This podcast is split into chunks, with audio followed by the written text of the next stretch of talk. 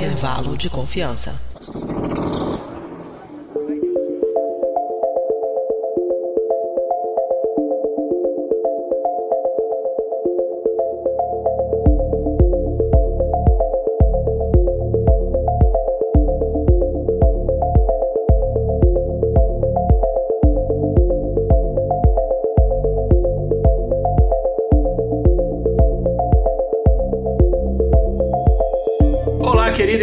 Ouvinte, está começando mais um episódio do Intervalo de Confiança, uma distribuição uniforme de pensamento crítico. A gente está começando hoje o nosso episódio 187. Quem diria que a gente chegasse a tantos episódios assim? E a gente vai falar de um tema que, olha só, eu vou dar até uma, uma coisa que a gente estava falando aqui em off antes da gravação, mas para quem estava acompanhando a, gravar, a live aqui da gravação ao vivo, pegou o nosso bate-papo, que a ideia desse episódio, ela nasceu de um meme, né? Que é aquela coisa de que todo mundo pensa assim: ah, se eu tivesse uma máquina do tempo, voltasse no passado, eu revolucionar a humanidade, que eu ia mostrar para as pessoas a internet, a eletricidade, não sei o quê. Aí a pessoa pega a máquina no tempo, volta no tempo, e aí chega para as pessoas, pô, que legal, agora explica como é que a gente, como é que funciona essa, essa eletricidade, como é que a gente faz isso, produzir eletricidade. A pessoa, oh, eu não sei fazer. Enfim, é disso que a gente vai falar hoje. Temos aqui uma convidada que já é, enfim, já é da casa, super especial, que para quem está acompanhando aqui ao vivo já sabe quem é, mas é, já vou apresentar essa pessoa. Mas antes da gente começar o episódio de hoje, a gente vai para um brevíssimo quadro de recados com a nossa produtora, a Mariana Lima.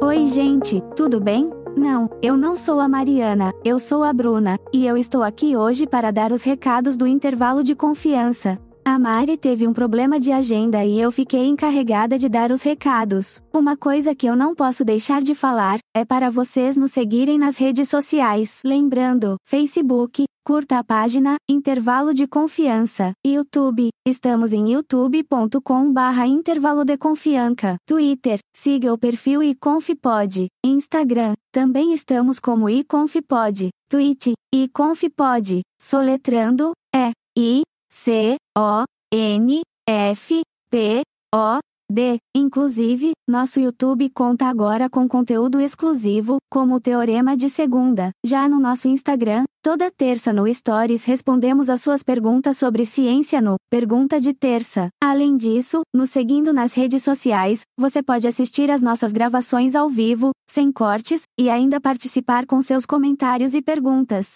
E falando em seguir, se você escuta nosso podcast e ainda não nos segue nas plataformas de áudio como Spotify, Apple Podcast, Google Podcast e outras, faça isso agora. Quanto mais seguidores a gente possuir, maior será nosso alcance. Por fim, vocês podem fazer parte do nosso grupo de ouvintes no Telegram. Entra lá no nosso site, intervalodeconfianca.com.br e veja o link para acesso no post desse episódio. Falando desse programa, ele não é feito com o apoio da CEMIG, da Light e muito menos da Eletrobras. Nosso trabalho só é possível através da contribuição de ouvintes apoiadores como a Caroline Alves, que contribuem mensalmente com valores que começam a R$ reais, o que dá menos que 20 centavos por dia. Essa ajuda é que mantém esse projeto no ar. Faça como a Carol, para quem esse episódio é dedicado, e torne-se você também um apoiador da divulgação científica. Para saber mais, entre em intervalodeconfianca.com barra apoie. Deixa eu ir então. Esse episódio fala sobre eletricidade, que é algo fundamental para muita tecnologia, incluindo uma inteligência artificial como eu. Tchauzinho!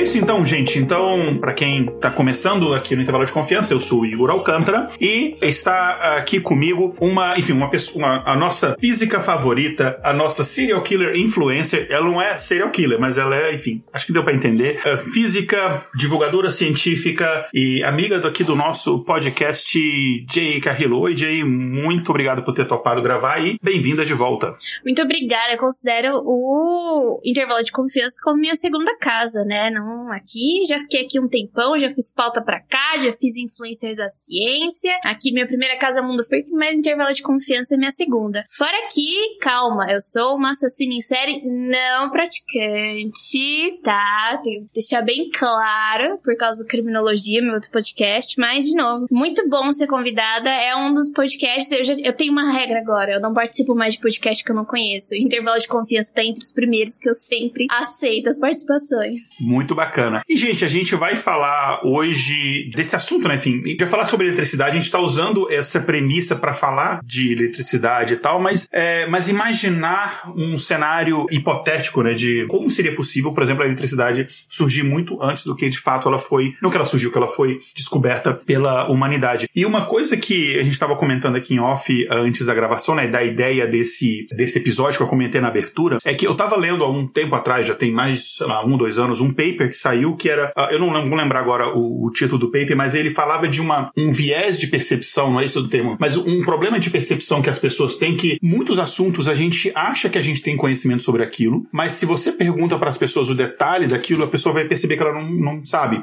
Então eles deram alguns exemplos. O aquecimento global é um exemplo clássico. Todo mundo, não todo mundo, é muita gente acha que entende sobre aquecimento global, mas quando você começa a perguntar as perguntas mais específicas, tá, mas o que que causa? E não sei o que, você começa a aprofundar naquilo, você vê que a pessoa, ela, ela acha que sabe, ela percebe, pô, eu não sei tanto quanto eu imagino. Outro exemplo que eles deram, por exemplo, é o funcionamento de um vaso sanitário. Você perguntar para qualquer pessoa, sabe como é que funciona um vaso sanitário? A pessoa fala, claro, sei como é que funciona. Você aperta o negócio, sai, não sei o quê. Aí você começa a perguntar, tá, mas como é que a água não, não transborda e não sei o quê? Você começa a perguntar os detalhes, tá, e, e se tiver tal problema, não tá funcionando tal problema, como é que eu conserto e não sei o quê? A não ser que a pessoa, de fato, saiba aquilo, seja um canador, alguma coisa assim, a maioria das pessoas não vai saber. E ela nem percebe que ela não sabe. E a eletricidade é uma dessas coisas. Você perguntar para todo mundo, você sabe o que é eletricidade, o que é não sei o quê? Claro. Inclusive, a Jay gravou um. Não sei se você gravou um episódio. Foi um episódio varia se você gravou, ou foi um texto que você escreveu. Isso tem muito tempo, que é o do do paradoxo da noite escura, né? Uhum. Que é aquela coisa. Por que, que a noite é escura? Se alguma criança perguntar, tu não fala, pô, isso aqui é. Só que se você parar pra pensar, cara, poucas pessoas de fato sabem por quê, né? Porque demorou séculos até chegar o nosso querido, mostrar aqui na câmera, Ed, dá pra ver? Edgar Allan Edgar Allan Poe. Edgar Allan Poe. Ele foi muito criticado.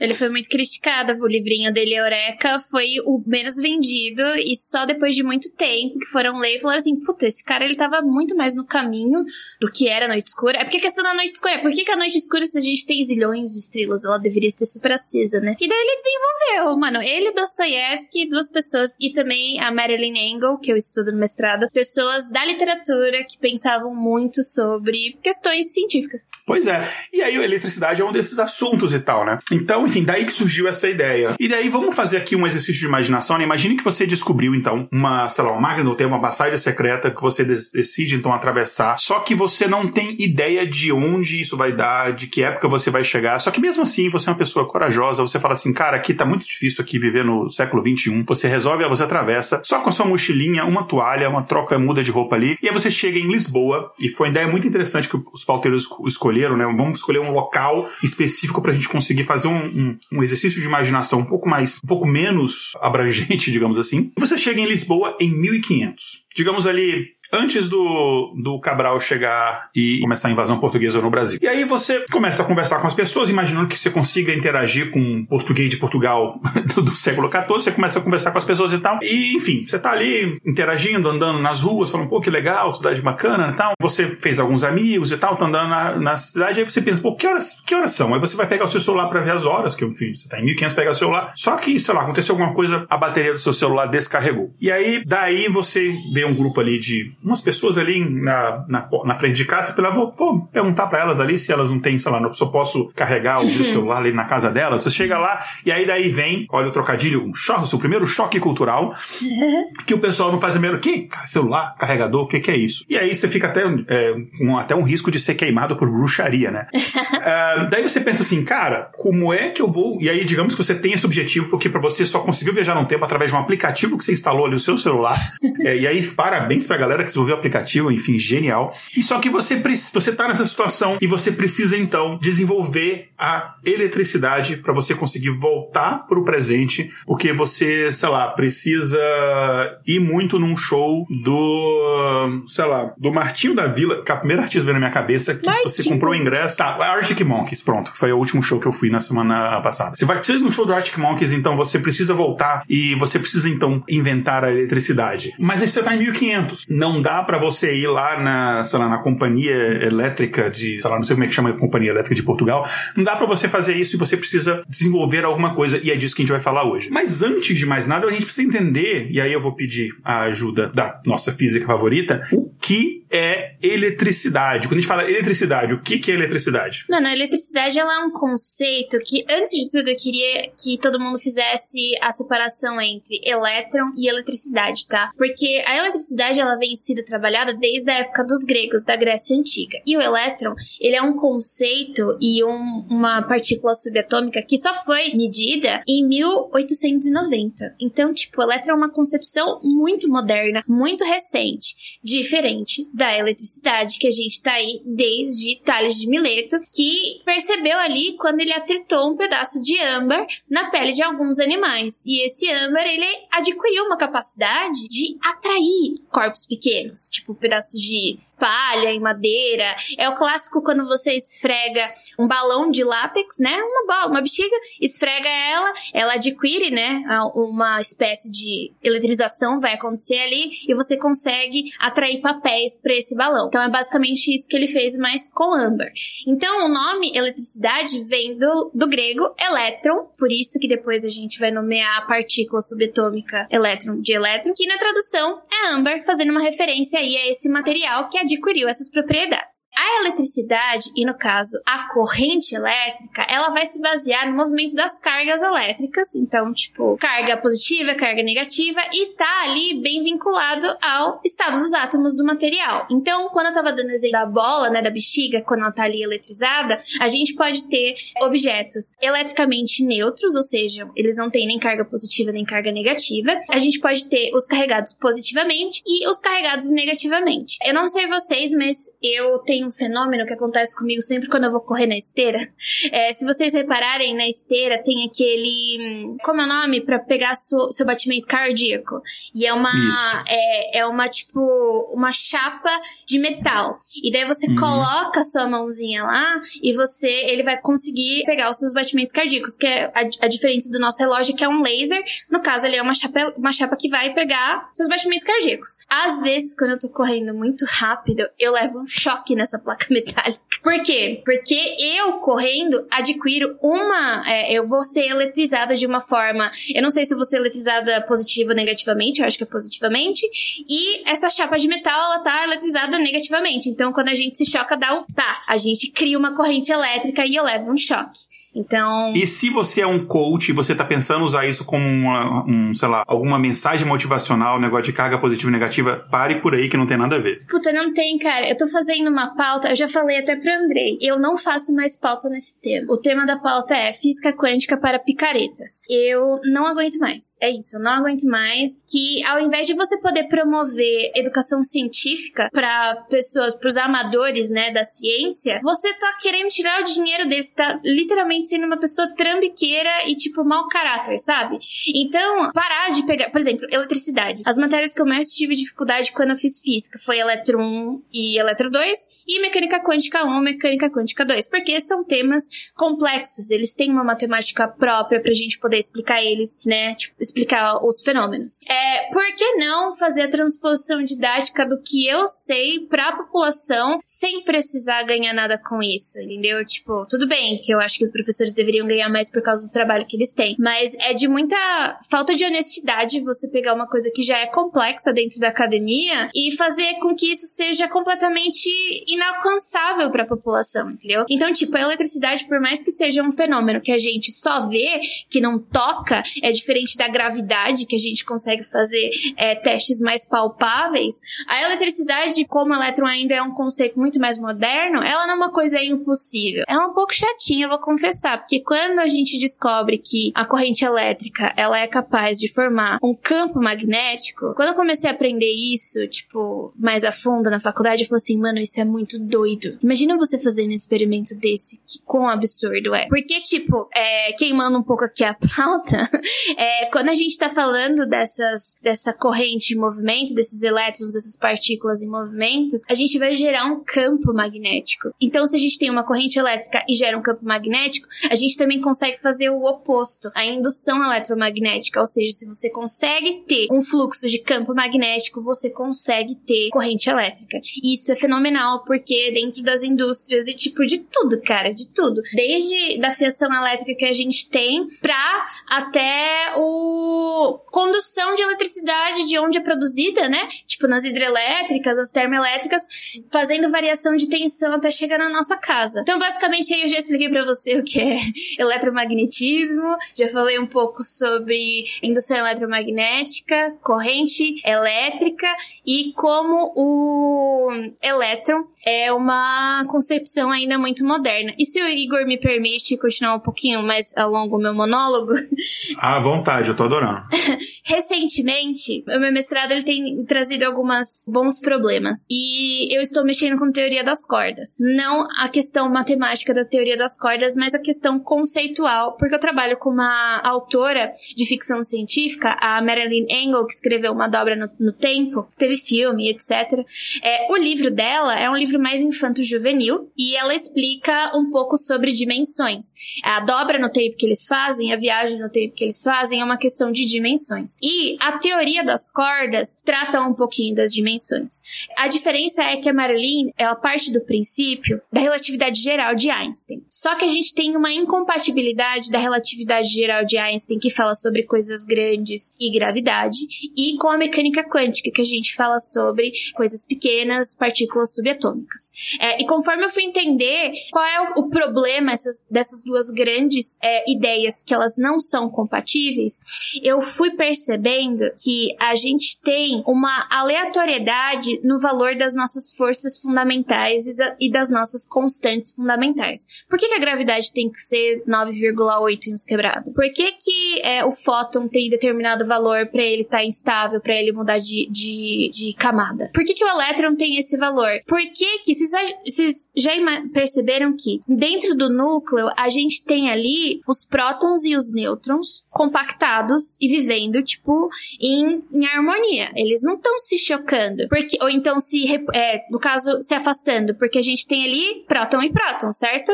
Segundo o eletromagnetismo, a, a força elétrica, cargas iguais, elas se afastam. Por que, que os prótons não se afastam? Porque tem a força nuclear forte que atua em nível menor ainda, que são os quarks, e tem um equilíbrio. A força nuclear forte, ela é muito mais forte, muito mais tipo, forte mesmo, do que a força elétrica. Então ela vence a força elétrica e é por isso que não tem uma repulsão dos prótons dentro do núcleo atômico. Então, tipo. É uma das cinco forças, né? É, são cinco, né? São quatro, são quatro são forças. Quatro? É, ah. é a força eletro de mais forte para mais fraca. É, uhum. é, eu chamo de a mais estável para mais rebelde, porque a, a, mais rebelde causa problema pra gente até hoje. Então é a força nuclear forte, a força eletromagnética, a força nuclear fraca, que são os bósons, né? E a gravidade. Então, quando a gente fala dessas forças fundamentais, é, força nuclear forte, a gente está atuando em questão de quarks, essa é a partícula da força nuclear forte. A força elétrica, a gente está falando de fótons. A força nuclear fraca são os bósons. E a gravidade, essa filha de uma Kenga, que eu fico. Ela, ela é o grande problema. Ela, a gente não tem uma partícula de força da gravidade. Que se a gente achasse, que eles chamam de, de graviton, se a gente achasse, a gente ia resolver muita coisa da matéria e da energia escura, sabe? Só que ela é a mais fraca de todas as forças fundamentais e mesmo assim ela causa um problemão em corpos muito grandes, entendeu? Então, tipo, quando a gente fala dessas partículas pequenininhas, a gente começa a falar de forças fundamentais e de constantes que ela tem valores muito definidos. Então, tipo, É muito legal. Bacana. Bom, a gente então entendeu, inclusive, mais do que eu imaginava que a gente foi entender, muito bacana. A gente entendeu sobre eletricidade, a gente entendeu sobre eletromagnetismo, mas pensando em termos de eletricidade, uma coisa interessante sobre eletricidade que eu li, eu, eu li uma época, ou escutei algum podcast, não vou lembrar quando foi, é que mesmo antes da gente entender o que era eletricidade, a gente entendia fenômenos diferentes como parte da mesma coisa. Parece que foi no. Se bobear, você, você mesmo falou em algum podcast. Parece que você pega os antigos, acho que os egípcios, eles, eles associavam, por exemplo, determinadas espécies de peixes elétricos com o trovão. Eles associavam como duas coisas da mesma natureza, uma coisa assim, parece que. Eu não vou lembrar exatamente se é alguma divindade que tinha o formato de um. Se ela lembrava um peixe elétrico que eles associavam com o trovão, não vou lembrar os detalhes, mas eles tinham essa. conseguiam associar as duas como parte da mesma coisa, o que é bem interessante. É por isso que, tipo, eu fico um pouco assim quando a gente fala de descoberta do elétron, de descoberta da eletricidade. Tipo,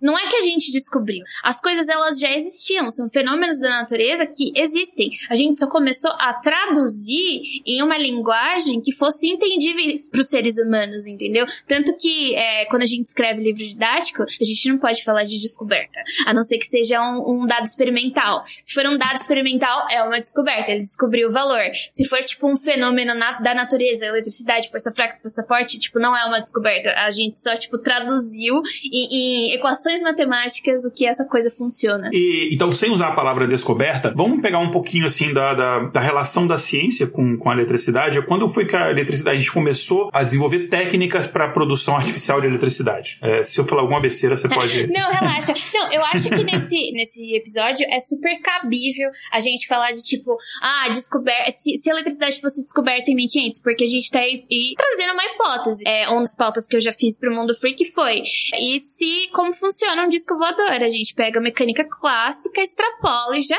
era. Então é uma descoberta, é nossa descoberta. Acho que foi o seu primeiro episódio que você gravou, não foi? Foi a primeira foi a pauta que eu entrei no Mundo Freak, foi a pauta que eu gravei, eu nunca mais é. saí. É, eu, é um dos meus favoritos até hoje do Mundo Freak. Nossa, eu... Os meus episódios favoritos do Mundo Freak, olha só, a minha autoestima é muito ruim. São aqueles que eu não gravei. e assim... Ai, o meu top 5 do Mundo Freak são episódios que eu não gravei. Você era o cético satânica, né? Ou não, cético ateu. É, acho é que... o cético ateu. É. Era o cético ateu. Não, eu era o cético, mas assim, eu era mais chato. É, daí depois eu entrei no lugar, basicamente, porque o hate veio igual, entendeu? Não mudou muita coisa. A galera não gosta muito da gente. Mas enfim, não. É... Céticos são incompreendidos. É, então, né, gente? A gente só tá aqui tentando pensar de uma forma um pouco mais analítica. Só isso. Exatamente. Nada demais. Esse estudo aí da eletricidade, de novo, ela já vem, tipo, dando os, os. Pô, você falou um bagulho muito importante, Igor. A gente nunca fala dos trabalhos da eletricidade ou de qualquer outra coisa, tipo, de estudo da gravidade ou etc., dos egípcios, dos sumérios, dos povos é, originários daqui da América do Sul, porque não é possível que essa galera não tenha entendido que alguma coisa. Mano, um raio caindo do céu. Tudo bem, claro, deuses, etc., mas isso influencia em muita coisa, influencia na onde você vai construir determinados, determinadas coisas para agricultura, onde você vai se tornar uma pessoa, tipo, a gente se tornou sedentário, mas onde que você ia morar? Perto do, do lago? Você, entendeu? Coisas desse gênero. Você morar numa praia é muito perigoso quando começa a ter, tipo, tempestade numa praia, né? Eu, pelo menos, como caiçara, nunca entrei no mar quando tava, tipo, ameaçando a chover, pra você ter noção.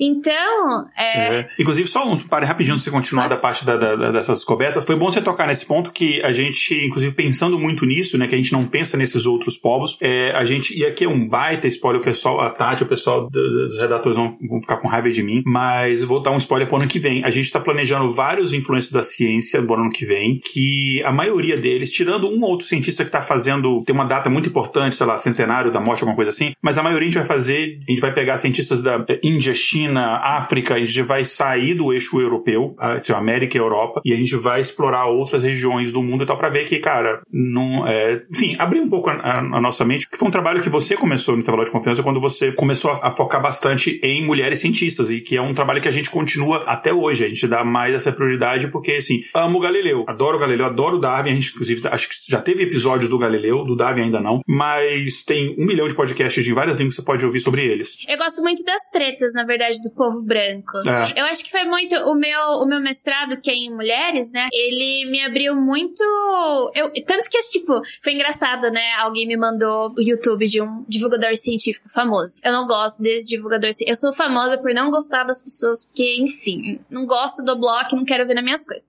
E esse divulgador cientista famoso, ele é um homem, e eu virei pra essa pessoa e falei assim: muito raramente, a partir de agora, você vai me ouvir indicando homens. Isso não é porque o trabalho deles são piores ou algo do gênero. É porque eu acho que agora é o meu momento de dar visibilidade para as pessoas que não tiveram visibilidade e elas fazem um trabalho tão bom quanto, e eu não acho que isso vai ser um buraco na sua educação científica, sabe? Tipo, eu não acho que vai faltar nada em você. Eu acho que vai ter ser um pouco mais saudável. Você vai vai estar, tá, ah. entendeu? Seguindo pessoas e vendo pessoas que assim, elas fizeram de tudo para estar tá naquele lugar. É, esse também é um propósito do meu mestrado. Mas eu acho que tá na hora da gente tirar um pouco esses brancos como nossas referências. Eu não tô falando para excluir eles, eu tô falando que sim, eles foram importantes, mas outras pessoas também estavam estudando tanto quanto eles, né? É, tem mil podcasts sobre o Einstein, mas se você for procurar sobre a Sophie Germain. Pois é. Entendeu? E de novo, né? Eu acho que a teoria da relatividade restrita não foi escrita pelo Einstein, ainda foi escrita pela Marie, que foi a,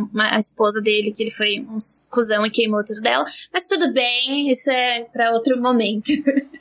Mas voltando aí, vamos voltar da história então da, do, da nosso. Quando a gente começou a, a, conseguir produzir de forma artificial a eletricidade, quando a gente começou a dominar essa tecnologia. Eu tenho até algumas. Como eu gosto de história da ciência e eu gosto das tretas entre os, os cientistas, eu já vi dois aqui que teve uma treta, que é o Galvani e o Volta. Daí quando chega neles eu falo. Mas em ordem aí de, de chegada para as pessoas que estavam, tipo, trabalhando com fenômenos elétricos, a gente tem o físico alemão, o Otto von Guericke, meu alemão, eu não tenho alemão nenhum na minha carga linguística, então peço desculpas aí. Ele criou uma máquina geradora de cargas elétricas a partir do atrito de uma esfera de enxofre com a terra seca. Então, basicamente, experimento de que a gente faz na escola, né? Temos o Stephen Gray, um físico amador inglês no início do século XV, XVI, XVIII, no início do século XVIII. Ele fez a sua primeira distinção entre condutores e isolantes elétricos. A gente tem o Ewart Grog von Kleist, ele era um jurista, clérigo e físico alemão, e junto com o físico holandês Petrus van... Gente...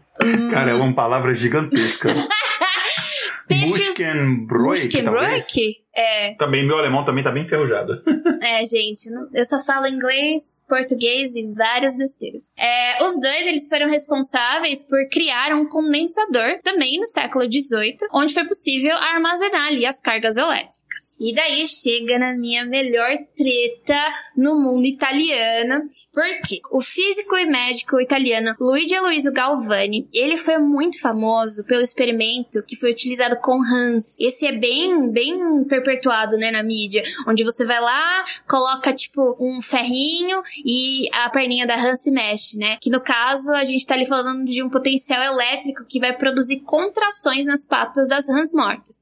E a gente tem o volta, o Alessandro volta, tanto que a gente tem a pilha voltaica por causa do Alessandro volta. Ele, a partir dos estudos do Galvani, então a partir do mesmo experimento, utilizando os potenciais elétricos, ele criou a primeira fonte de corrente estável, ou seja, a pilha voltaica. A questão entre esses dois é, se Igor me permite, Galvani, ele teve, enquanto ele estava ali fazendo os experimentos dele, ele teve um querido é, sobrinho, que agora esqueci o nome dele, que ele começou a fazer experimentos ao redor do mundo sobre a tensão galvânica, né? E isso foi utilizado em pessoas mortas. Ou seja, a pessoa que tinha acabado Caraca. de ser morta, é, na Inglaterra. Tem um episódio meu do Criminologia que eu falo sobre aniquiladores de família, é o primeiro episódio da segunda temporada. Esse cara, ele foi usado como experimento pelo sobrinho do Galvani.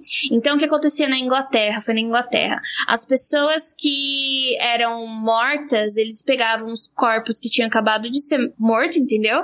E eles faziam experimentos com os mortos. Então, primeiro eram com animais, então, tipo, é o clássico. Ia todo mundo lá dentro de um anfiteatro é, assistir os experimentos. Então, começaram a fazer os experimentos com corpos de pessoas que eram mortas. E é, é, no criminologia, essa pessoa que foi morta, né? Eu não acredito que ele tenha matado a família. Mas foi por causa de um ato político, porque o sobrinho do Galvani tava lá. E eles queriam ter um corpo para que fosse exibido o que ia acontecer com esse corpo e com a tensão galvânica, né? Então, enfim, teve essa treta. E além de que a treta com, o, com o Alessandro volta, os dois. Ai, dá pra ouvir meu cachorro, né?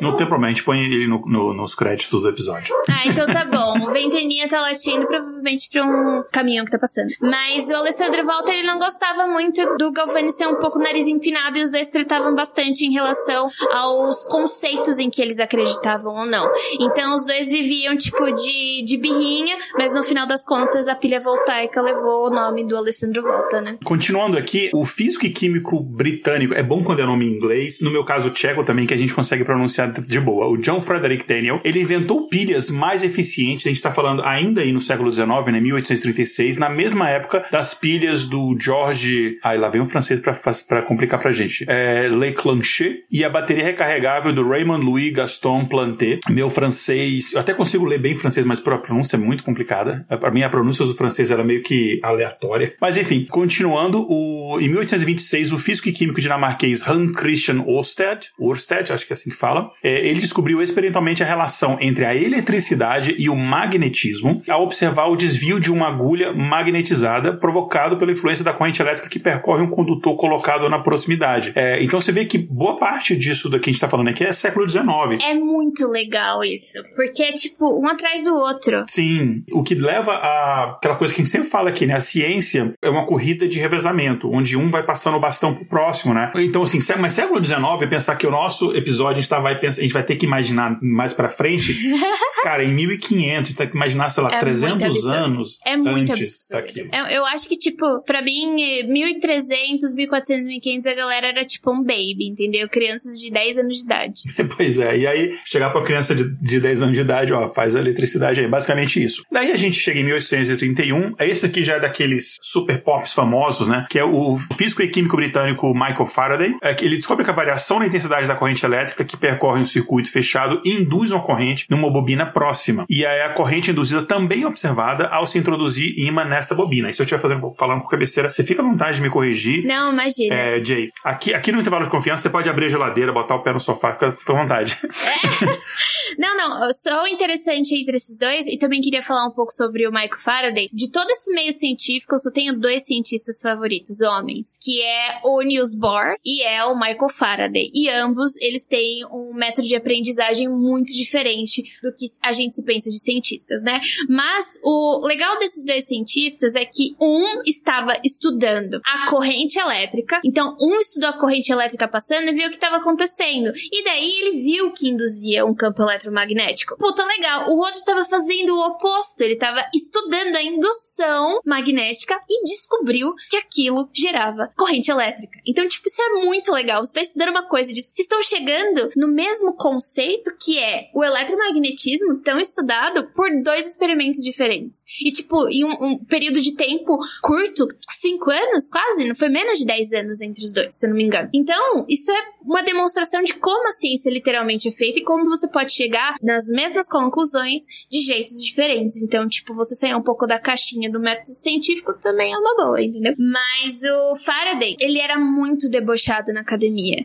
Ele era muito, tipo, chamado de burro, literalmente, porque ele não sabia cálculo direito. Ele não conseguia explicar os fenômenos da natureza classicamente falando pelo cálculo 3, por equação diferencial e essas coisas, por integral e, e, e tipo, diferencial. E daí, as pessoas falavam que ele não era, tipo, um cientista bom, ele não era um cientista que ia conseguir descobrir coisas. E foi ele que partiu do eletro, da indução eletromagnética para corrente elétrica. Então, não é mesmo, pessoas puristas? Pois é, né? Achava que eu estava na pior, né? vou, vou pedir para você falar, mas só citar aqui. Você falou de cientista favorito. Eu tenho dois cientistas favoritos. Um deles é o próximo. Um é que não tem nada a ver com o episódio de hoje, que é o Claude Shannon, que eu inclusive tatuei a, tatu a equação de entropia dele no braço. Tá? Pra quem tá vendo aqui a gravação, o vídeo eu tô mostrando aqui. É entropia probabilística, não é? Isso, é entropia, exatamente, que é a base da teoria da informação. Inclusive, a gente tem um episódio da influência sobre o Claude Shannon, dá pra ver a minha empolgação falando do cara. E o outro é o nosso querido James Maxwell, é, escocês que deve ter tomado muito uísque enquanto trabalhava. E lá em 1873, né? Fala um pouquinho do, do Maxwell pra gente. Eu gosto muito dele. Lógico. Ele estava ali estudando eletricidade e magnetismo, só que de uma forma é, que vai mudar, né? Vai avançar muito no estudo do eletromagnetismo. Então, ele começou a perceber, o mundo é, científico começou a, perce a perceber que a luz vai ser agora entendida como uma onda eletromagnética que consiste de campos elétricos e magnéticos perpendiculares à direção da sua propagação. Sabe quando você tá lá estudando ondas e a primeira coisa que você vê é aquela imagem com setinhas para cima, tem lá um eixo Y, um eixo X e as ondinhas? Foi ele basicamente que entrou com essa concepção da onda ser, a luz ser uma onda eletromagnética. Depois as coisas pioram porque a onda depois vai ser como partícula, né? Uma história boa que eu tenho do Maxwell, que não é do Maxwell, mas a gente tem as leis de Maxwell, que são as leis que regem o eletromagnetismo, certo?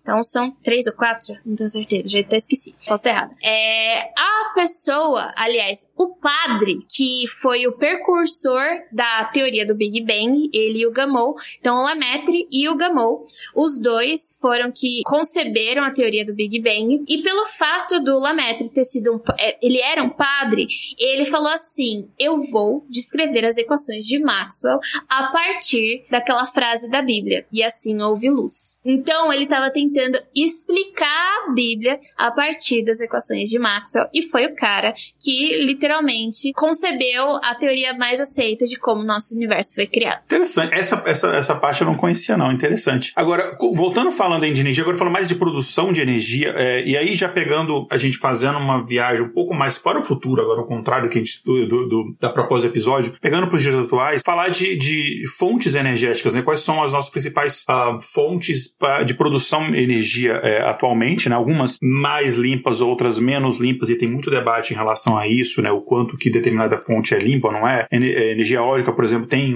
um impacto. Todas as fontes de energia elas têm determinado impacto ambiental, inclusive a solar, né? Porque para você produzir os painéis solares, você, enfim, existe um impacto ambiental. Mas isso é um debate muito longo para a gente falar de em outro episódio, para a gente falar especificamente de, de, energia limpa e etc. Mas enfim, se a gente pegar dados de hoje, a gente vai ver que ainda, né? Grande parte da nossa, nossa produção energética ela é baseada em combustíveis fósseis, né? A gente tem ali 29,5% petróleo e derivados, a gente tem 23,7% gás natural e a gente tem 26,8% de carvão. Essas são as duas, as, são as três principais fontes de energia. Aí você tem lá biomassa 9,8%, hidráulica 2,7%, nuclear 5%, energia nuclear que foi é, o desenvolvimento da energia nuclear, a, a, a, na verdade não o desenvolvimento, mas a, a adoção da energia nuclear foi muito impactada depois de Chernobyl, né? Enfim, que teve todo esse medo na opinião pública em relação a isso e tal, enfim. É, mas eu acho que a França é a, pior, é a que mais usa energia nuclear até hoje. A França? É. Interessante, é. Então a gente, enfim, em outras formas, a gente tem 2,5%, e isso são dados de 2020, e essa é a matriz energética mundial. A gente está falando, assim, dados de todo o planeta, né? E aí, com base nesses dados, é possível a gente observar que boa parte da produção de energia produzida no mundo, ela não provém de fontes limpas, né? Como a gente comentou. E hoje, apesar de a gente estar no século 21, você vê que a nossa forma de produção energética ainda está muito baseada em coisas de décadas ou, sei lá, de um século atrás, a grande parte dela, né? Só que a gente tá. É, não é que o aquecimento global e a mudança climática vai acontecer, já tá rolando. A gente já tá vendo os efeitos disso, né? Sabe, nossa, mas tá fazendo, é, tá fazendo muito frio no inverno, mais do que recorde histórico também. É, porque tá derretendo todas as geleiras polares, então tudo aquele frio acumulado tá vindo. Mas um dia vai derreter tudo e vai acabar. E aí vai ser só calor. Mas enfim, é, então a tendência não é nem por uma questão de uma iniciativa de, de, sei lá, uma boa intenção, é questão que não tem por onde correr, não vai ter alternativa. A tendência é que a gente comece a caminhar mais para energias renováveis, menos poluentes e tal, né? Infelizmente, essa, essa, esse movimento está indo muito lento, mas enfim, a tendência é isso daí. Então, energia eólica, solar, apesar de ter, como eu falei, tem uns problemas, obviamente, nada, nada é, é isento de, de, problemas, mas é muito melhor do que você ficar queimando carvão na atmosfera.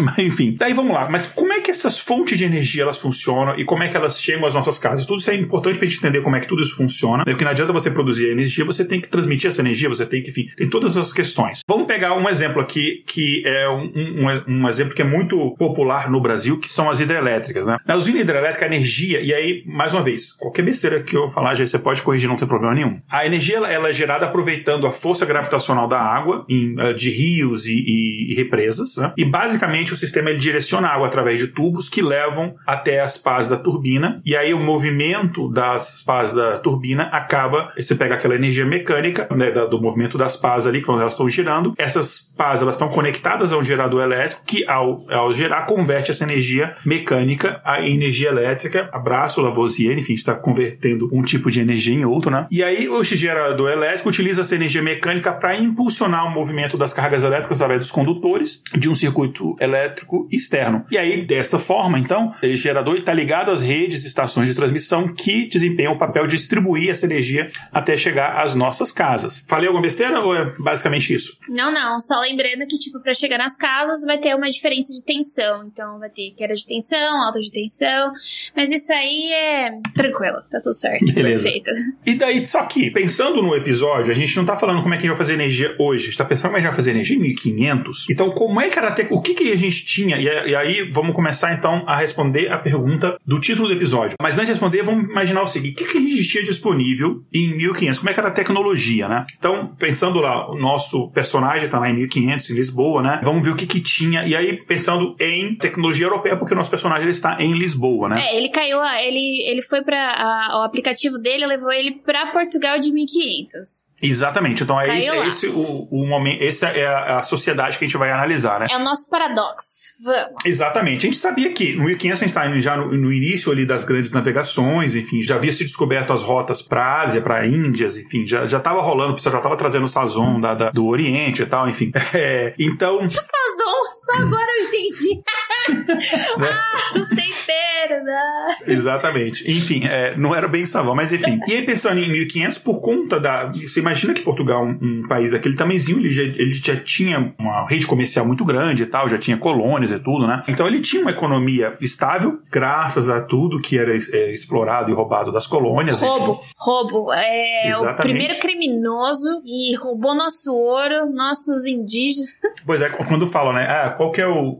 Que erro de português mais te, te irrita, né? Falar, ah, por exemplo, a, a escravidão. Meu Deus. É o erro de português mais, mais irritante. Mas enfim, já tinha uma economia estável, eles tinham conhecimento em engenharia, né, para criar as caravelas e tal. Eles já tinham uma grande reserva de metais que eles tiraram das Américas, da, da África, da Ásia, enfim. Tinham técnicas agrícolas avançadas, mas será que alguma coisa disso poderia ajudar a gente? E daí eu faço uma pergunta para pra Di aqui. Que materiais na época a gente poderia utilizar, ferramentas, metais, fontes de transformação que a gente poderia utilizar para a gente conseguir produzir eletricidade? Sei lá, será que tinha alguma coisa que a gente podia usar? Sim, mas agora você tá me dando um pensamento enquanto a gente tá falando. Os egípcios, eles construíram as pirâmides. E os portugueses, com tudo que eles tinham na mão, não conseguiram chegar na eletricidade. Eu estou decepcionada com os portugueses. Você concorda comigo? Exato, cara. tudo bem, tudo bem que as pirâmides foram construídas com máquinas simples chamadas rampas e roldanas, provavelmente. Uhum. Mas tudo bem, não vamos entrar nesse mérito. Mas eu tava pensando aqui, pô, caramba, eles poderiam ter chegado sim desse jeito. Mas, ou seja, quando eles estavam ali realizando as grandes navegações, os portugueses eles estavam, eles contavam com instrumentos sólidos, com conhecimentos muito grandes em relação à engenharia, além de que eles possuíam ferramentas e, claro, mão de obra necessária para construir caravelas gigantes. Então, se a gente está falando de caravelas gigantes, acho que já tem um spoiler onde a gente vai chegar. Além disso, eles tinham acesso a uma grande reserva de metais preciosos, incluindo três dos melhores condutores elétricos conhecidos, a partir do roubo, tá? Que era o ouro, a prata e o cobre, sendo que o cobre ele é o mais eficiente condutor elétrico que a gente tem na tabela periódica. Então, com base aí nesse conhecimento em engenharia, disponibilidade de ferramentas e mão de obra e a riqueza nesses condutores elétricos, a gente pode traçar um paralelo com a nossa busca atual pela eletricidade a partir da, se você pensou em energia eólica, você está certo. Então, nesse caso, a energia eólica, ela vai aproveitar a força, a força dos ventos para girar as pás conectadas a um gerador elétrico, seguindo o mesmo princípio fundamental da geração de energia das usinas hidrelétricas que o Igor explicou pra gente. É interessante. Duas coisas interessantes que eu aprendi nesse, nesse exemplo, não na, nesse episódio eu aprendi muitas outras coisas, mas nesse, nessa última parte, foi a questão do cobre ser o melhor condutor elétrico da tabela periódica, eu não fazia a menor ideia, eu imaginei que, sei lá, seria o ouro, algum outro assim. Foi, achei interessante. E essa, essa, essa ideia de que a energia eólica seria uma forma, claro, com todas as limitações, seria uma forma é, interessante, né? Eu imagino até o, como é que é o nome? O Don Quixote, né? Vendo as... Os moinhos de vento. É, só que no caso aqui ele veria as hélices da, enfim, da, não sei como é que chama, das, das turbinas lá, da energia eólica, e aí ele acharia, nossa, são gigantes maiores ainda. Então, né, eu fico pensando, porque a galera que já usava os moinhos de vento poderiam ter chegado na energia elétrica a partir disso, né? E não uhum. chegaram. É a mesma coisa de que, tipo, eu acho que foi a. Qual foi? Teve um cara que tava estudando. Ah, foi sobre genética. Teve um cara que tava estudando sobre sangue numa guerra do outro lado do mundo e tinha Mendel estudando ervilhas. E eles chegaram na mesma conclusão, juntos em lugares diferentes, um a partir do sangue e outro a partir das ervilhas. Então, tipo, poderiam ter chegado? Poderiam. Mas provavelmente existia aquele. Provavelmente não. Existia a concepção, né, de que, tipo, a sabedoria, a ciência era só pra galera que era do alto, do alto escalão, né? A galera que tinha uhum. poderes, e quem tava trabalhando ali com os moinhos de vento era quem? Eram os camponeses, para poder, tipo, ter o que comer, para poder vender o que comer. Então, eu acho que pode ter sido isso que aconteceu também. Uhum. Mas, é, mas é, é uma coisa interessante, né? Você tinha parte você, da, da tecnologia ali, né? Você, você tinha só a. Tinha, tinha. Claro, a parte mais complexa que, que seria que ser feita, né? Quem chegou nisso? Desculpa. Eu achei isso super. Essa pessoa que conseguiu ter essa ideia pra mim foi fenomenal. Gostei muito. A pessoa que, tipo, partiu dessa conclusão, eu adorei. Não, não tava esperando conforme eu fui. É, o, é o, foi, foi o nosso. Foi o Ian, Ian Andrade, o nosso, o nosso, um dos nossos redatores, que, enfim, ele teve um trabalho de pesquisa muito bacana. Meus parabéns, Ian. Eu adorei, porque isso que você tá fazendo é uma coisa que eu achei que eu tinha perdido. Eu perdi na universidade, né? Porque quando você tá na faculdade, você só precisa estudar a lista de exercícios. No meu caso, estuda a lista de exercícios e faz a prova, né? Você não tem muito tempo ocioso para você refletir. Que é o que eu tô fazendo agora muito no meu mestrado, essa questão, tipo, da, das constantes terem números aleatórios, etc. Eu nunca tinha pensado nisso e eu fiquei, né, tipo, tive tempo para pesquisar, me propus a pesquisar isso, né? Isso é literalmente porque a gente precisa de tempo ocioso. Eu sou a favor do tempo ocioso. Eu sou a favor de você ler algo, ler um artigo científico e você ficar deitado na sua cama sem interferência de celular, computador, tela e, tipo, refletir sobre o que você leu. Porque a partir da reflexão que sai esse tipo de coisa, cara. Excelente. Uhum. Um trabalho muito bom. Sabe o que funciona muito comigo? E depois eu, eu acabei descobrindo com terapia que eu tenho um negócio que chama de memória geográfica. Mas enfim, eu quando eu tenho uma ideia ou uma coisa que eu leio, uma coisa que foi muito interessante, eu preciso pensar naquilo, eu saio pra andar. Eu saio pra correr. É, eu saio pra andar. E aí a minha memória, principalmente quando eu tenho, preciso estudar pra alguma coisa, eu estudo aquilo e aí eu saio pra andar pra. Às vezes eu gravo ou eu estudando alguma coisa e eu saio pra andar escutando aquilo dali. E aí cada ponto que eu passo da minha caminhada, eu vou associar com um determinado conceito. Então quando eu preciso lembrar um conceito, eu refaço. Você faz um mapinha eu refaço mentalmente o caminho que eu percorri. Que legal. É, legal. E para mim, eu, para mim, eu achava que todo mundo era assim. Não, não. É, igual, por exemplo, eu tenho cada número para mim é uma cor, né? E aí eu achava que todo mundo era assim. Ah, é sineste sinestesia. É. Não, não o meu é diferente. Isso. Eu, eu não sei se chega a ser quando isso. Quando você associa, tipo, cheiro, cor e personalidade, é uma sinestesia. É tipo, para mim, letras têm personalidade. Tipo, o A, ele é muito fofinho. O B, ele já tá meio puto da vida, entendeu? O C, é, entendeu?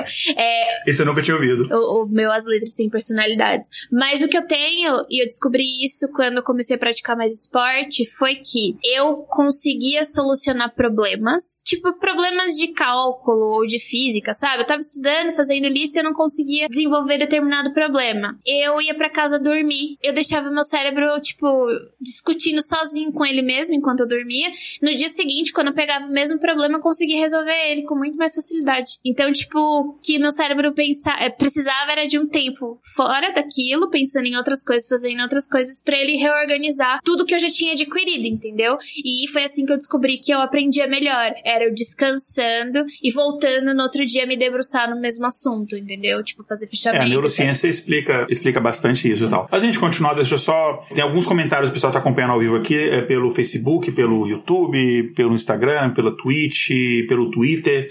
Enfim, é, um abraço a todo mundo que tá acompanhando aí. E a, maioria do pessoal tá, tá falando, oi, a Jay, a Jay voltou, não sei o que, enfim. É, então mandando um abraço. E tem um cara com o nome de Hip Igor, e falou assim: caraca, o nome do cara é igual ao meu. oi, Xará. Não é muito comum mesmo a gente com o nosso nome. Uh, enfim, um abraço pra galera. Continuando então aqui, a gente entendeu essas diferentes fontes de energia, a gente entendeu que energia eólica seria uma fonte interessante pra gente produzir energia em 1500, mas como é que a gente faria então essa produção de energia? Vamos aprofundar um pouco mais. Vamos. Então, agora a gente sabe que os portugueses eles tinham ótimos conhecimentos também de cartografia. Então, inicialmente, a gente ia começar verificando as áreas onde se tem boas áreas com incidência de ventos. Então, com a área definida, é como se fosse, sei lá, a gente descobriu os lençóis maranhenses. A gente vai precisar criar os nossos cataventos gigantes, que serão os receptores do vento e vão transformar a energia cinética, que vai rodar as pás, em energia mecânica com a rotação, né? Então, para isso, o ótimo conhecimento dos portugueses em engenharia, além da reserva de metais e madeira, ia ser essencial para criarmos as estruturas receptoras de vento. Então, desde o século XII, já existiam registros de moinhos de vento na Europa, que era o que eu e o Igor estava comentando. E os portugueses, eles eram adeptos dessa tecnologia. Então, os princípios fundamentais dos moinhos de ventos é essencialmente os mesmos das estruturas das usinas eólicas. Então, é, os portugueses, eles já sabem literalmente como construir uma pá eólica e fazer um catavento gigantesco e que vai ser de grande relevância para o desenvolvimento da energia elétrica. Então, para a parte da criação e manipulação dos tais, eles também tinham ótimos conhecimentos porque eles o quê? Roubaram muita coisa. tinham muitas joias, moedas, construções, etc.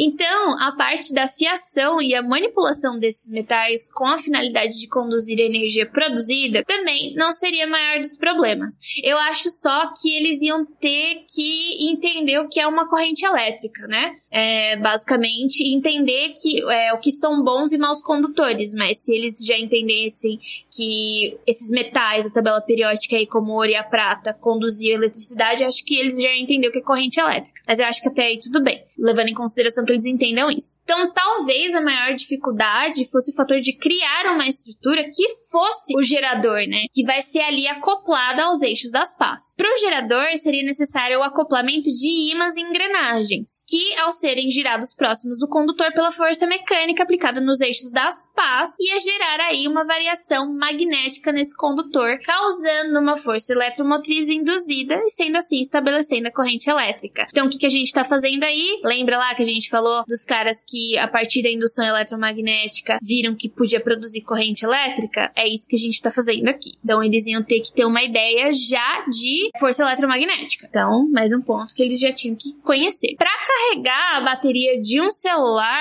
eu adorei essa conta. Geralmente são necessários cerca de 0,006 kW.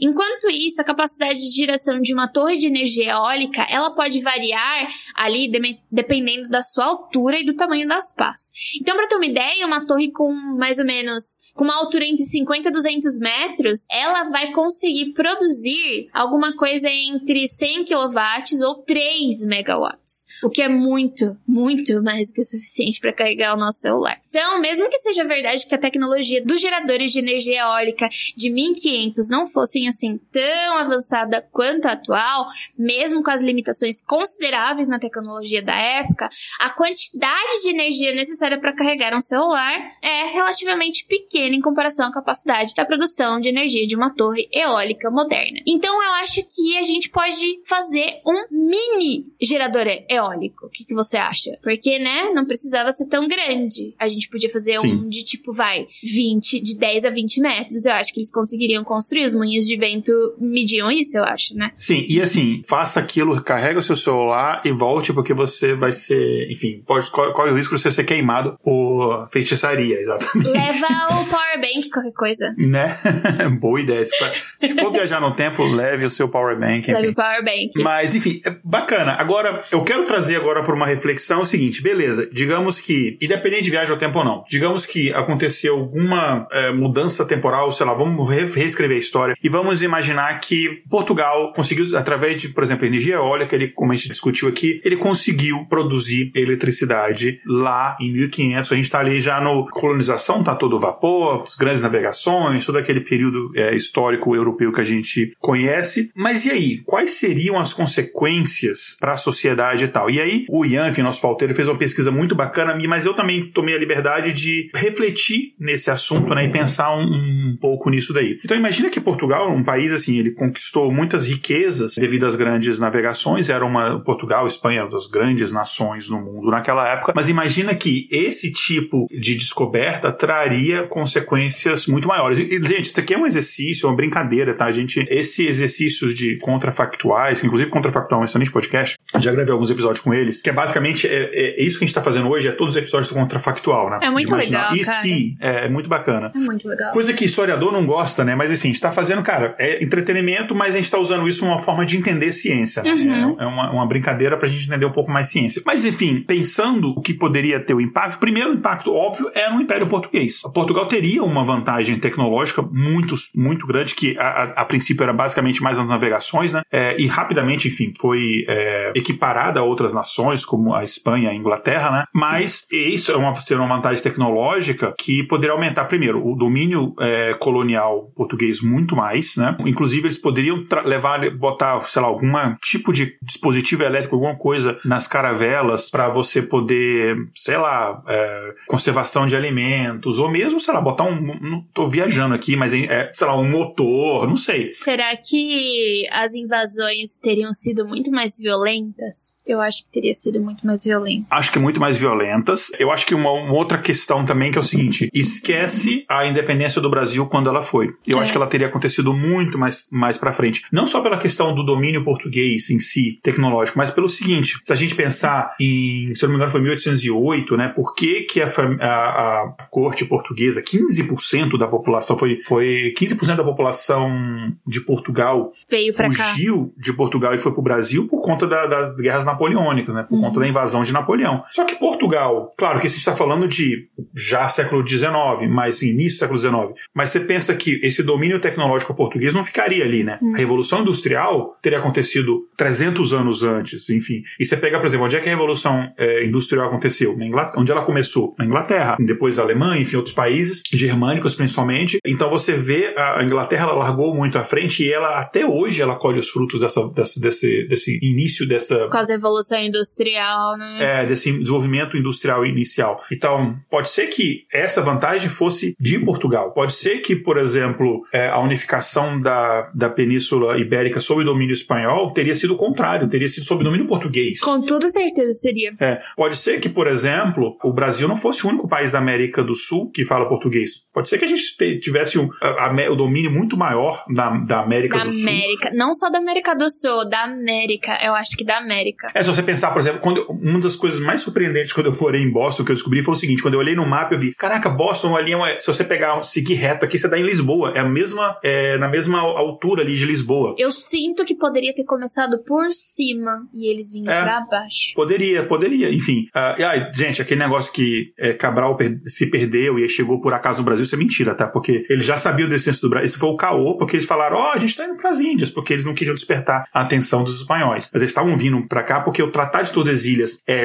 se eu não me engano, quatro ou seis anos antes da chegada de Cabral, e você vê lá o mapinha do Tratado de Tordesilhas, já tinha o desenho da América do Sul ali. Uhum. Então ele já, sabe, já, tinha, já sabia que tinha isso daqui, Fernão de Magalhães já tinha vindo aqui, só que eles não tinham é, iniciado a colonização. Explorada. É, exatamente. Enfim, você tem, por exemplo, as comunicações, é um outro ponto que eu vejo, principalmente comunicações de longa distância, por exemplo, de Lisboa para as colônias, porque o telégrafo é um, é um equipamento que poderia ser, ter sido desenvolvido muito antes do século XIX. Com toda certeza. Porque você já tinha a. Isso aqui eu, eu viajando pensando nesse assunto. Que você já tinha o desenvolvimento ali da, da eletricidade, né? E aí, pensando também, é, sei lá, a medicina, o avanço da medicina poderia ter sido maior também, porque você. Eu tô pensando só os lados positivos por enquanto. Assim, a parte de colonização não é positiva, mas pensando na parte da ciência, da comunicação e tal. Da medicina eu já não sei tanto, né? Porque a medicina ela avançou bastante por causa das guerras, né? Então. Tem isso também, né? É, o avanço da medicina ela foi dado mais por causa das guerras. Não tô defendendo guerra, tá, gente? Pelo amor de Jesus Cristo. Não, sim, É um, é um, mas é um fato. É, fazer o que? É um fato. É. O medo é, é, um motor muito grande de desenvolvimento, né? Com toda certeza. É, luta para sobrevivência, enfim, é um, é um motor muito grande de desenvolvimento e tal. Enfim, então eu, eu vejo essas mudanças, então, se você poderia. Pode ser que Portugal tivesse feito alguma besteira e, enfim, esse domínio não se transcrevesse até hoje, pode ser. Mas pode ser, por exemplo, que num cenário hipotético de que eles não se interessassem muito pelas colônias da América do Norte, por questão de clima, por que, quaisquer questões assim, pode ser que, por exemplo, a nova potência das Américas fosse o Brasil, por exemplo, ao invés é. dos Estados Unidos. É, porque o Brasil tem muito potencial de riquezas, etc., do que o próprio Estados Unidos, né? Isso. Claro, a gente está falando também de o, o, estilo de colonização no Brasil, de os Estados Unidos foi bastante diferente e tal, enfim. Mas é uma sociedade, é, é, um, é, um, é um mundo muito diferente se você imaginar Portugal na liderança mundial durante um período muito mais extenso, né? Eu me sinto um pouco mais tranquila que a eletricidade foi estudada na época que ela foi estudada, tá? É, eu fico um pouco de medo do, dos problemas que poderia causar, entendeu? Eu acho que, tipo, a comunicação com os povos originários teria sido muito mais violenta. Eu acho que a gente teria uma dominação cultural muito. Nada contra a cultura de Portugal, sabe? Mas eu acho a cultura dos povos indígenas riquíssima e a gente quase não tem contato. A gente perdeu muito, por exemplo, da medicina tradicional, que a gente poderia ter desenvolvido a partir dela, né? Uhum. E não ter perdido tanta gente por doenças que hoje tem cura, assim, tomar vacina e etc. Fico com medo da quantidade de doenças diferentes que a gente poderia ter por causa disso. Enfim, eu acho que tem algumas tecnologias que nem que, o que tá me assustando agora é o avanço muito rápido das IAs. Mano, é um bagulho de semanas. Semanas agora que a IA tá sendo. tá, tá, tá tendo um upgrade, sabe? Tá sendo muito rápido e a gente não tá tendo nem tempo de refletir sobre o negócio. Sim. Eu acho um pouco assustador porque. Fiz uma palestra ontem pra uma empresa, inclusive empresa, eu faço palestra sobre esse assunto. Fiz uma palestra ontem pra uma empresa no Brasil, é, inclusive que eu comentei sobre isso daí, né? Inclusive, só uma coisa que eu comentei num episódio recente, 185, que, que a gente gravou, enfim, recente, né? 85, gente está no 187, que a gente estava falando sobre evolução humana, o papel da, da alimentação, porque o que, como, sei lá, o que a gente come, o que nossos antepassados comeram, definiu a jornada do Homo sapiens e tal. E uma das coisas que eu comentei foi de uma cena do filme O 2001 no Espaço, que tem uma cena, inclusive essa cena é tão marcante que ela tem até um nome, né, que é o Alvorecer da Humanidade. Que tem uma cena lá que, enfim, o nosso antepassado lá, que é o Homo habilis, que ele tá brincando com o osso, ele descobre que aquilo é uma ferramenta. Foi a primeira ferramenta, acredita-se que, que a humanidade descobriu que era um pedaço de osso. E aí tem essa, nessa cena, obviamente não tinha ninguém filmando ali, né? Então é uma representação. Aí tem uma cena lá que ele faz, porque só que esse filme é sobre inteligência artificial, né? O 2000 do Céu no Espaço. E aí o, enfim, o, vou chamar de macaco, mas não é macaco, tá, gente? Ele, ele pega esse osso, ele joga ele, esse osso para cima e aí faz, a câmera faz aquela transição e aí mostra essa estação espacial que tem o HAL lá, que tem inteligência artificial. E aí é, o link ali é da primeira ferramenta que o homem criou para a última, que é a inteligência é. artificial. Porque a partir da inteligência artificial, existem muitos teóricos acreditam que a gente não é a última invenção puramente humana. A partir daí vai ser um, uma, uma mistura, né? Uma colaboração entre inteligência artificial e ser humano até o ponto de ser só inteligência artificial.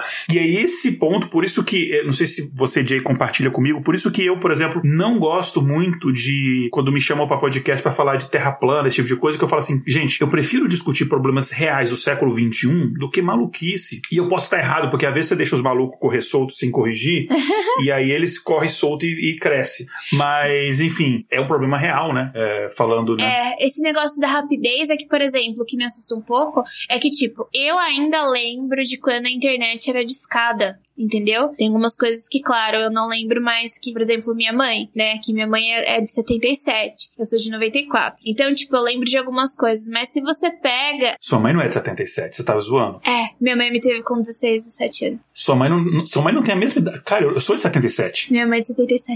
Meu Deus! 45, 44, 45, 46? 46. 46. É isso. Nossa, agora eu me senti muito mais idoso. Não, você tem idade pra ser meu pai, ué. Ó, já fiz faculdade, então. tô trabalhando, tô, mestrado, terminando mestrado.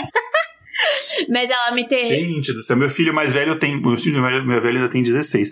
Mas. É, ó, então. Então ela lembra dessa. Só que você pega uma pessoa que é, mano, sei lá, três anos mais nova do que eu, ela já não lembra disso. Ela já pegou a internet. Entendeu? É muito surreal a rapidez que as coisas estão sendo agora. A minha geração é a última que, que lembra de uma época sem internet. Né? Não só. É, é isso. É a última.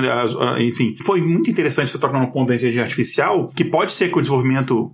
Hipotético, porque assim, o mundo pode ter, pode ter caminhado por um caminho completamente diferente do que a gente possa imaginar. Mas pode ser que o desenvolvimento da computação fosse anterior ao que foi, ao século XX. Pode ser que, claro, que é, o desenvolvimento da computação está muito ligado à Guerra Fria, a corrida espacial está muito ligada à Guerra Fria, pode ser que nem tenha havido uma Guerra Fria. Então, assim, pode ser que não tenha existido, por exemplo, Primeira, Segunda Guerra Mundial, que a Primeira Guerra Mundial tem as raízes na colonização, na questão da Alemanha ter ficado de fora no início, enfim, a Segunda Guerra Mundial tem raízes na crise provocada pela Primeira Guerra Mundial. Pode ser que nada disso tivesse acontecido, o Hitler tivesse só um pintor fracassado, enfim, até um pintor famoso que a gente vai estudando assim, nossa, esse Hitler é tão, né? Imagina que coisa bizarra. Eu sinto alguns pintores, eu sinto Monet e Picasso no meu mestrado, eu fico, caraca, velho, que bizarro. então, pode ser que possa não ter acontecido, mas pode ser que, por exemplo, a computação tivesse resolvido antes e a inteligência artificial tivesse resolvido antes e hoje tivesse muito mais avançado nesse ponto e que em vez de eu e você estar tá aqui fazendo um podcast, teriam, sei lá, Siri e a Alexa fazendo um podcast. Pois é, ah. pois é. É muita coisa, cara, muita coisa. Mas é interessante a gente pensar nisso. Inclusive, fica aqui o convite para os ouvintes que estão assistindo agora, mas também que estão assistindo depois, deixar os comentários, compartilhar e imaginar como é que poderia ser o mundo é, nessa realidade da eletricidade sendo descoberta 300 anos antes, é, enfim, mais do que foram. Achei ótimo. Alguma situação mais que você queira lembrar o, o, o tocar no assunto? Ah, eu não daria eletricidade para os portugueses, definitivamente. Não daria. Interessante. Digamos que a gente tivesse então que fazer uma, uma segunda realidade alternativa. Vou voltar no tempo e vou dar a eletricidade para algum povo. Quem, quem seriam seus escolhidos? Para os povos originários. Vingança, o nome, reparação histórica. Cara, imagina. Olha só que legal. Chega os portugueses aqui. Aí tá, o, aí tá o, o, os indígenas tudo com aqueles, é, sei lá, aparelhinho de choque de. Laser, né? Taser pra se defender. Sai daqui, queridos. Sabre tem, de luz, não sei. É, não tem um monte de, de povos originários que não querem contato com os humanos ainda, que são, tipo, eles não querem mesmo. E é isso, cara. N Sim, não, eu, não eu, vem, não. Eu trabalhei com comunidades Yanomamis em Roraima e a gente ia com, com um tradutor e tudo e tal, mas, cara, tinha todo um. A gente todo um treinamento, toda uma coisa, e eles não tinham muito pouco contato. A gente ia fazer um trabalho médico ali, então, que era de fato necessário, que é uma população muito afetada por malária, por algumas Então a gente fazia um trabalho que era de fato importante, não tava ali, a gente tava de curiosidade de bobeira. Tava cuidando, tipo, tipo tá, é, você tá cuidando da comunidade para que ela prevaleça. A gente não podia levar. É, a, gente, a, gente, não tira. ah, não tem foto? Não, a gente não levava máquina fotográfica, a gente não levava nada disso. Porque a gente respeitava aquela cultura, a gente tentava ser o mínimo invasivo possível. Possível. É, não vou falar que levava celular, porque isso eu falei em 97. O celular era um artigo, já existia, mas era um artigo. Eu não tinha celular. Era um artigo de luxo. Era, era só a galera com grana. É, o trambolhão só de empresário nos Estados Unidos. Cara, era o, o tijorola. No Brasil até tinha. Eu lembro que minha mãe tinha, porque a gente, ela tinha, a gente morava num sítio e tal na época. E ela tinha, mas era uma coisa assim. Absurda. Cara, ela pagou em 24 meses o negócio. Mas enfim. Mas então, eu daria pros povos originários, eu daria pros ah, inuites, eu daria pra galera da, da América do Norte também, que sofreu horrores, foram totalmente dizimados de uma forma brutal. É reparação histórica, sabe? Cansei. Uhum. Já chega. E imagina se a eletricidade tivesse sido dada na mão da galera que construiu as pirâmides, por exemplo. Caraca. Entendeu? É, uhum. eu acho que eu daria pra esse povo pra ver o que, que rolaria. Não sei, eu teria que estudar um pouco de história pra poder saber como se desenrolaria. Porque infelizmente o que a gente sabe, mas é a história da galera branca, né? Não tem como, porque a história ela é contada pelos vencedores e não pelos perdedores. É, eu daria para algum dos povos é, na África, não é, sei exatamente qual.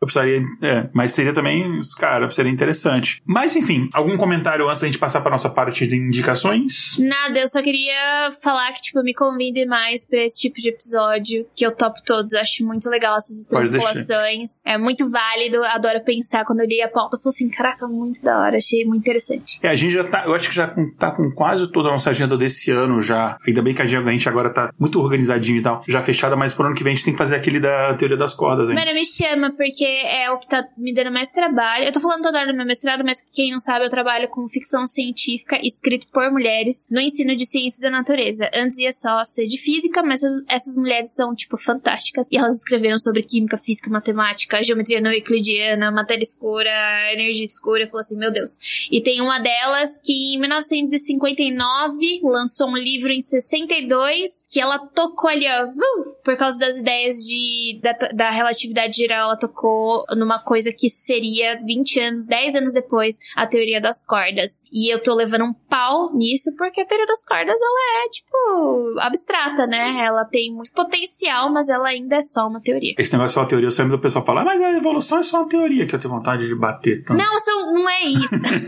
eu entendi, não entendi, eu tô brincando. É, mas é você. foda, eu fico também, não, é uma teoria, mas isso não quer dizer que ela não seja relevante estudada. Tipo, Exatamente. Tipo, é, o Big Bang é uma teoria, mas é o que a gente acredita que talvez tenha acontecido. Uhum. É, existem fundamentação matemática muito robustas, né? Forte, é, e além de medições experimentais. Exato.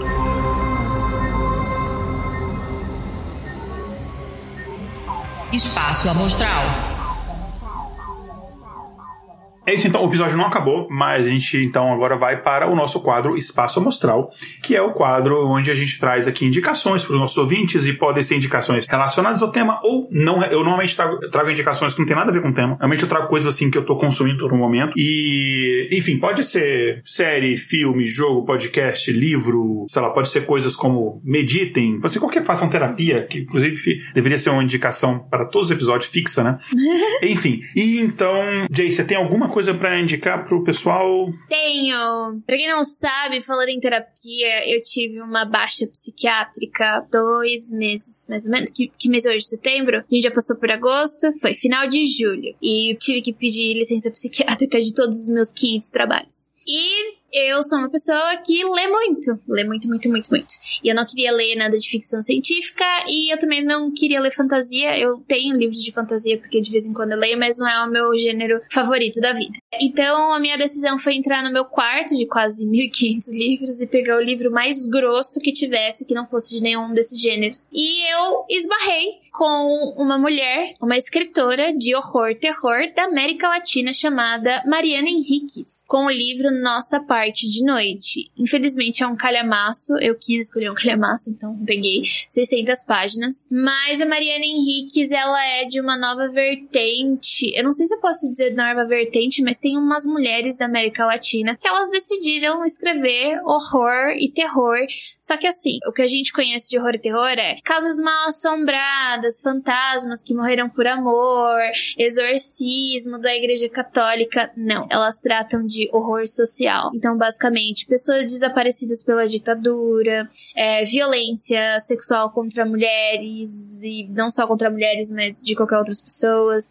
Enfim, ela trata dos horrores sociais, pessoas desaparecidas, crimes políticos, e a gente sabe que, né, por mais que o Brasil também tenha tido uma ditadura de 60 a 80, a Argentina passou por várias ditaduras. E ela conta da última ditadura da década de 80, de como estava a situação econômica e de, do que acontecia com a população naquela época.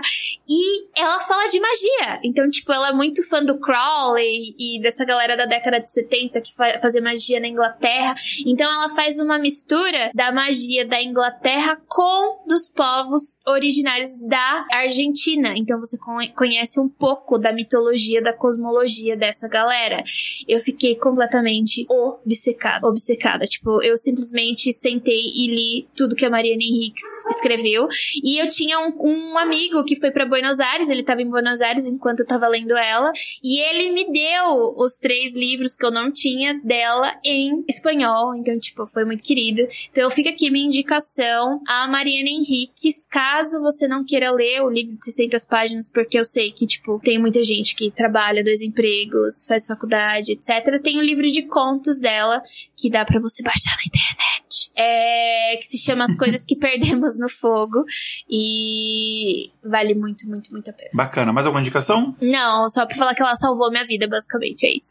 que legal. É, enfim, é, fica aqui o, o, abraço nosso e tal. Enfim, e espero que você, enfim, seja melhor e esteja num caminho de melhora. Eu trouxe duas indicações, não tem nada a ver com o tema. Mas vamos lá. Primeiro é um filme que eu vi essa semana, um filme novo que saiu na Amazon Prime, eu achei muito legal. Eu gosto de filmes baseados em histórias reais. É, e é um filme muito bacana, que tá na Amazon Prime e chama. O título em inglês é Million Miles Away, que é tipo como se fosse um milhão de. sei lá, um milhão de milhas distante, alguma coisa essa tradução tosca que eu acabei de fazer. Que é uma história real do cara que ele é um, é um, era um imigrante mexicano. Ele é um imigrante mexicano. Ele veio com a família criança do México para a Califórnia para poder trabalhar em lavouras, é, enfim, colhendo tomate, enfim, várias coisas. Mas ele era muito bom na escola, gostava muito de estudar. E um dia, criança, ele tinha acho que 10 anos, ele viu na televisão uma das missões Apollo, não foi Apollo 11, acho que foi Apollo 17, foi a última, Apollo 17 foi a última, né? A pousar na Lua. E ele ficou encantado e ele decidiu, criança, que ele queria ser astronauta. E todo mundo perguntava para ele, ah, toda, eu quando falava criança, você queria ser? Eu falava astronauta. O espaço é uma coisa que é o assunto que mais me fascina até hoje. Muito mais ciência artificial, que é o assunto que eu mais falo. E ele é essa criança. E ele falou, você é astronauta, você é astronauta. Eu não vou dar spoiler aqui. É difícil falar spoiler porque na verdade é uma história real. Mas enfim, botou aquilo na cabeça, todo mundo ria da cara dele. Na escola, ele. Quando a professora falou, ah, cada criança tem que fazer um desenho que você quer fazer, ele fez um desenho dele astronauta. Enfim, não, isso não é spoiler que tá no trailer. Ele se tornou o primeiro Cara, e assim, o cara, ele ralou muito para chegar nisso daí, mas ele se tornou o primeiro latino, latino-americano, o primeiro latino, enfim, astronauta, primeira pessoa aí ao espaço, de fato. E ele conseguiu. E é muito bonita a história. Tem a, a, cena em que. Tem uma cena que ele tá prestes a sair da missão, que acontece uma coisa que tem a ver com esse desenho que ele fez quando criança, que eu não vou falar, que eu vi, eu comecei a chorar, assim, que é uma cena muito. É um, é um filme muito bonito, muito bem escrito. Você pensar que é uma história que de fato aconteceu. Depois eu fui ler a história do personagem principal, que eu não quis ler antes para não tomar spoiler. E depois eu vi, caraca, o filme, ele, é, muitas histórias que parecem que foram inventadas para dar um sabor ao filme, de fato aconteceram. E não, tipo, aquilo, a realidade, ela é muito pior do que a ficção. Eu já, ente, eu já é. entendi isso, que a realidade, ela, não adianta, Sim. ela é pior do que a ficção. Exatamente. Há uma cena que não é, eu posso contar a cena, que ele vai ter um local que ele vai trabalhar já como engenheiro com mestrado e tudo, que, e, e detalhe, assim, cada decisão que ele tomou na vida dele era focado nesse objetivo. Se assim, o cara aprendeu a pilotar avião, porque ele viu assim, ele ficava aplicando a NASA ano após ano e não, não, não. Ele foi, ele foi cara, o que que eu preciso fazer? Ele entrou por tunelamento. foi por tunelamento. Cara, ele foi fazer, ele virou mergulhador, ele virou é, piloto de avião, ele fez um monte de coisa, além de todo o estudo dele. E, enfim, porque você pensa bem que, se você pensar em termos práticos, um astronauta, ele é meio que um elite da, do, do ser humano, porque o, o, cara, ele é, não é só bom academicamente, a maioria deles tem PhD, mas ele é bom até como atleta. É, ele é, basicamente são as pessoas que saem do exército, né? É, muitos são. Grande parte. A maioria é. Então, assim, é uma pessoa que, sei lá, ele tem um PhD em física e, ao mesmo tempo, ele sabe pilotar um avião. Tipo, assim, é um negócio assim, caraca, o cara, tipo, parece o aquele. Como é que é aquele. Rambo. Rodrigo Wilbert, né? Brincadeira. Rodrigo Wilbert. Rodrigo Wilbert da vida. Enfim. Então, o filme é bem bacana. Se eu falar mais, eu vou dar spoiler. Então, veja esse filme. É Million Miles Away. Se colocar, se você botar no Google lá, vai aparecer o título que sai em português, tá na Amazon Prime. Ou até um livro que eu não terminei ainda, eu tô lendo, mas eu achei bem. tô achando muito interessante. Foi indicação de um amigo meu. O nome do livro é The Creative Act, A Way of Being. Basicamente assim, o ato criativo, uma forma de ser, sei lá, uma coisa assim, tradução ao pé da letra. Ele é do Rick Rubin. O Rick Rubin, uh, pra quem não sabe, ele é um cara muito famoso no meio artístico. Ele foi um, um, produtor musical muito famoso. Só que ele não só produz as bandas que ele trabalhou, mas ele trabalhou, ele, ele, ele atuou ativamente na criação de obras incríveis da, da, da cultura, é, principalmente cultura norte-americana do século XX. Então ele trabalhou com bandas tipo Beastie Boys, ele trabalhou, trabalhou com Run DMC, com Public Enemy, ele trabalhou com Red Hot Chili Peppers, com The Strokes, com Wizard, com Audioslave, com Aerosmith, com Linkin Park, Rage Against the Machine, System of a Down, ele trabalhou com Johnny Cash, o cara trabalhou, ó, o currículo do cara, isso aqui só, só alguns que ele trabalhou. E ele, sim, tem várias obras, é, por exemplo, Under the Bridge, é, a música lá do Red Hot Chili Peppers, que ele teve uma contribuição animal, assim, e várias obras de vários desses artistas. Então, esse livro... Esse é o verdadeiro coach, né? Esse é o coach que deu certo e ele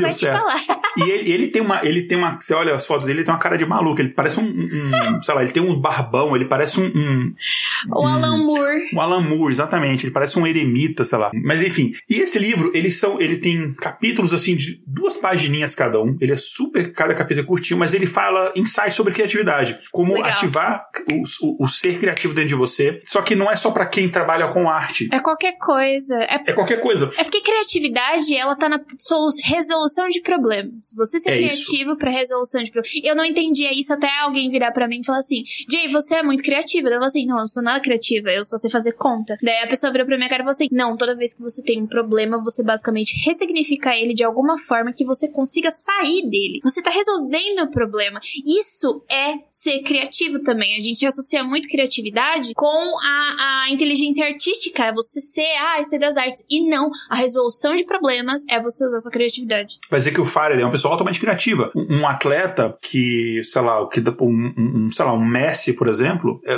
um nível de, criatividade e tal, enfim. É, então ele fala isso, é, é, e você usar a criatividade de, coisas do dia a dia. Isso. E ele dá insights, assim, muito interessantes que são. Quando, depois que você lê, você fala, pô, isso é óbvio, mas você nunca parou pensar. Tipo, do, é. do, ponto de ele fala, quando ele tem um bloqueio, quando ele tem um bloqueio cultural, ele pega um livro aleatório, abre uma página, ele pega uma frase, ele fica pensando naquela frase, aquilo abre um horizonte. Vai andar, vai andar, ou vai então andar. vai dormir. ele fala que às vezes ele vai para um local público, ele fica sentado só ouvindo as conversas, e às vezes uma palavra aqui, um negócio ali, dá uma ideia. Ativa alguma pra, coisa. É. Então é muito interessante é, então esse livro. Então procurem lá, só procurem lá os livros do Rick Rubin. Enfim, é, é isso aí, então, as minhas indicações. Jay, mais uma vez, muito obrigado. Adorei. Achei foi super divertido. Eu que agradeço. Nossa, eu, tipo, tava cansada, tava. Tanto que eu falei assim, estou vindo fortemente medicada. E foi, tipo, um dos meus remédios. Foi muito bom, Igor. Muito bom sempre estar aqui. De novo, vocês vão sempre ouvir isso de mim. Muito bom estar aqui no intervalo de confiança. Queria ter mais 24 horas do meu dia para voltar a trabalhar com vocês e para escrever pauta para vocês, porque eu gostava bastante. Foi por causa do, do Influencers da Ciência que também me envolvi muito com mulheres na, no meio científico. E não só isso, né? Você tá vendo que agora eu leio todas as mulheres possíveis.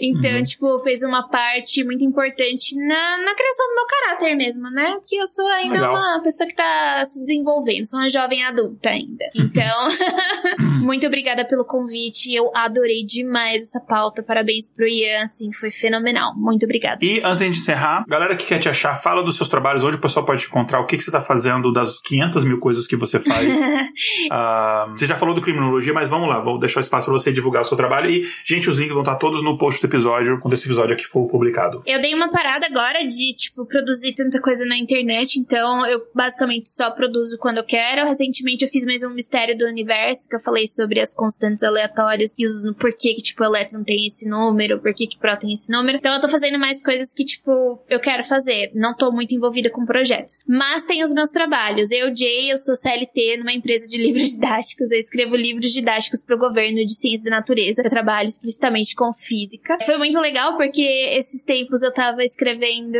um capítulo de eletricidade. Então eu tava afiadíssima pra falar sobre eletricidade.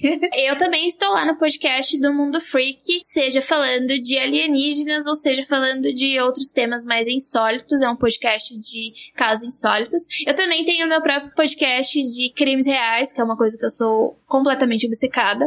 Então tenho criminologia, as duas primeiras temporadas estão aí sobre aniquiladores de família, a terceira temporada que saiu esse ano, faz pouco tempo que saiu, é sobre sobreviventes de serial killers. Então se você se interessa por esse tema, também estou lá.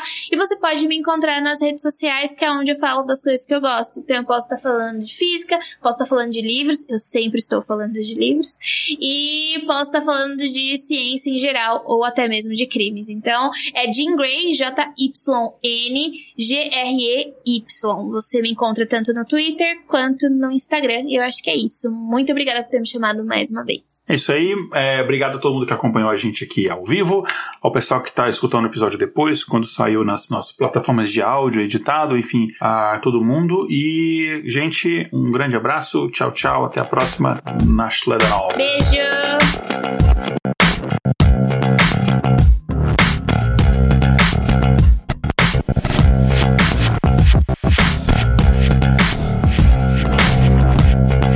Episódio apresentado por Igor Alcântara e Jay Carrillo. Pauta escrita por Tatiane do Vale. Vitrine, Julia Frois com colaboração do Mid Journey. Vinhetas, Rafael Chino e Léo Oliveira. Voz das vinhetas, Letícia Dacker e Mariana Lima. Direção de redação, Tatiane do Vale. Redes sociais, Késia Nogueira e Tatiane do Vale. Gerência financeira, Késia Nogueira. Edição, Léo Oliveira.